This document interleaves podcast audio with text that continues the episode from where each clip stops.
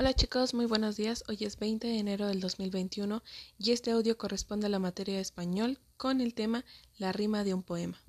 Como podrán recordar, el poema es una composición que expresa ideas, emociones y sentimientos. Y a partir de ello también los renglones son llamados versos y los cuales van conformando estrofas a partir de cuatro o más versos. A partir de, a partir de cuatro o más versos se van creando estrofas. Y bueno, muchos poemas tienen una rima, que es la semejanza de sonido entre las palabras finales de los versos, y puede ser consonante o asonante, que esto ya lo estuvimos trabajando la semana pasada, que es dependiendo en cómo termina la palabra de cada, eh, de cada verso, ¿sale?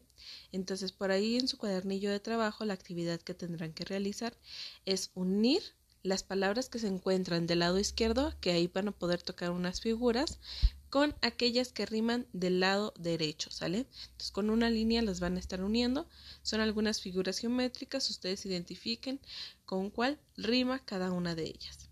En otra ocasión, el diagrama, eh, perdón, ahí me equivoqué, puse el tema como diagrama, pero en realidad lo que estamos haciendo es, lo que van a estar realizando es colorear aquel recuadro que dé la respuesta correcta a las siguientes oraciones. El poema tiene una, animales, moraleja o estrofa. Y la segunda es una rima. La una rima es semejanza de sonidos, versos o estrofas. ¿Sale? Esas son sus dos actividades por el día de hoy. Diviértanse mucho y cualquier duda que tengan, mándenme un mensajito que yo las estaré respondiendo.